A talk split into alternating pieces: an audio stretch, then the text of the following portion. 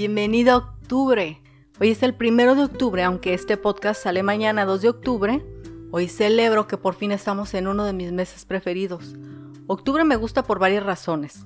La primera es el clima. Adoro el clima de octubre.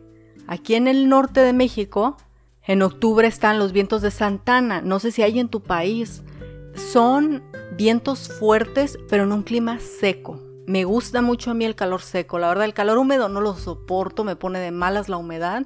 El frío sí me gusta porque tiene, ya sabes, su lado romántico.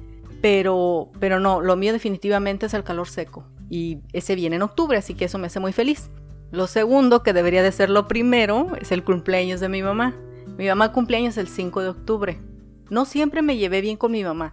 Y quiero ser un poquito más explícita en esto. Fui de hecho la que más le dio problemas a la familia. Siempre hay alguien de los hijos que sobresale porque es como que más inquieto. Bueno, esa fui yo. Y no sé, decir que le di problemas a mi mamá es como... Ella nunca me trató como si yo fuera un problema, pero sí fui la que más la que más problemas generaba, no sé cómo explicarlo. Y un patrón que yo he visto mucho es que a veces los hijos que tienen más problemas con sus padres en su juventud o joven adultez, muchas veces se convierten en los hijos como que se vuelven más apegados a los padres. Yo he visto esos casos muchas veces y personalmente es mi caso. Pasé de un poco de estar cuestionando a mi mamá a adorar a mi mamá.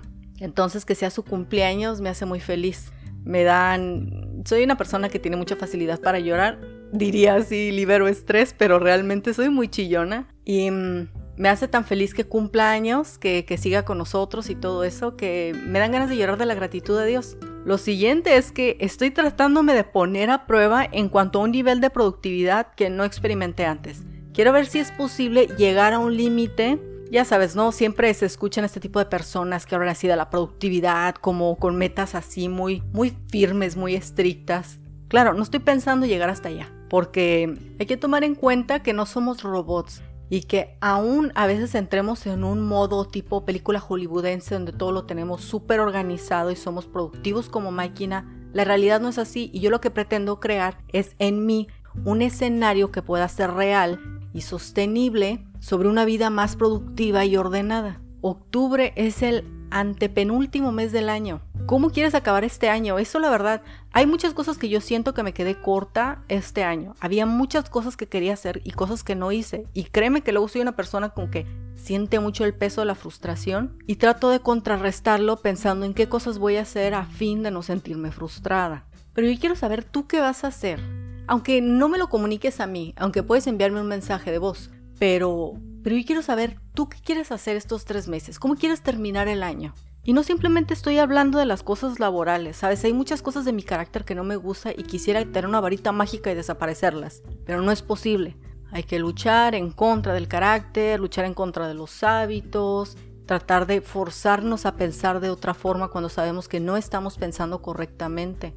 Sabes, si para terminar este año en tus metas estuviera tener una vida social, quizás no más grande, pero sí más profunda, estás a tiempo de construirla para, para lograrla, ¿eh? porque no es algo que se construye en un mes. Así que tienes tres meses. Si quisieras bajar de peso algo, todavía alcanzas. Si quisieras emprender tu propio negocio, puedes empezar. hay muchas cosas que pueden ser.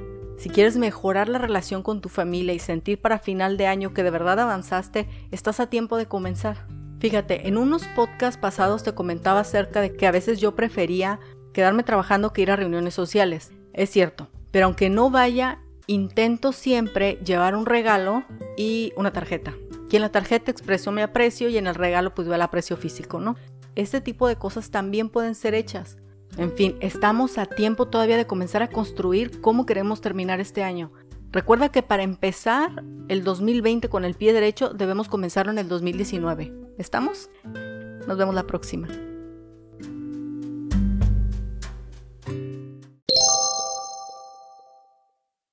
La verdadera productividad no está en la lista de tareas, sino en superar aquello que sigue deteniéndote. La mayoría de nosotros sabemos lo que queremos, pero no estamos plenamente conscientes de cómo obtenerlo porque la falta de motivación, constancia, decisión, información, la inseguridad del temor y la comparación detienen el valor que necesitamos para salir adelante. En cinco minutos productivos hablaremos sobre crecimiento, superación y desarrollo personal, productividad, motivación y mentalidad realista, porque identificar es el primer paso para solucionar.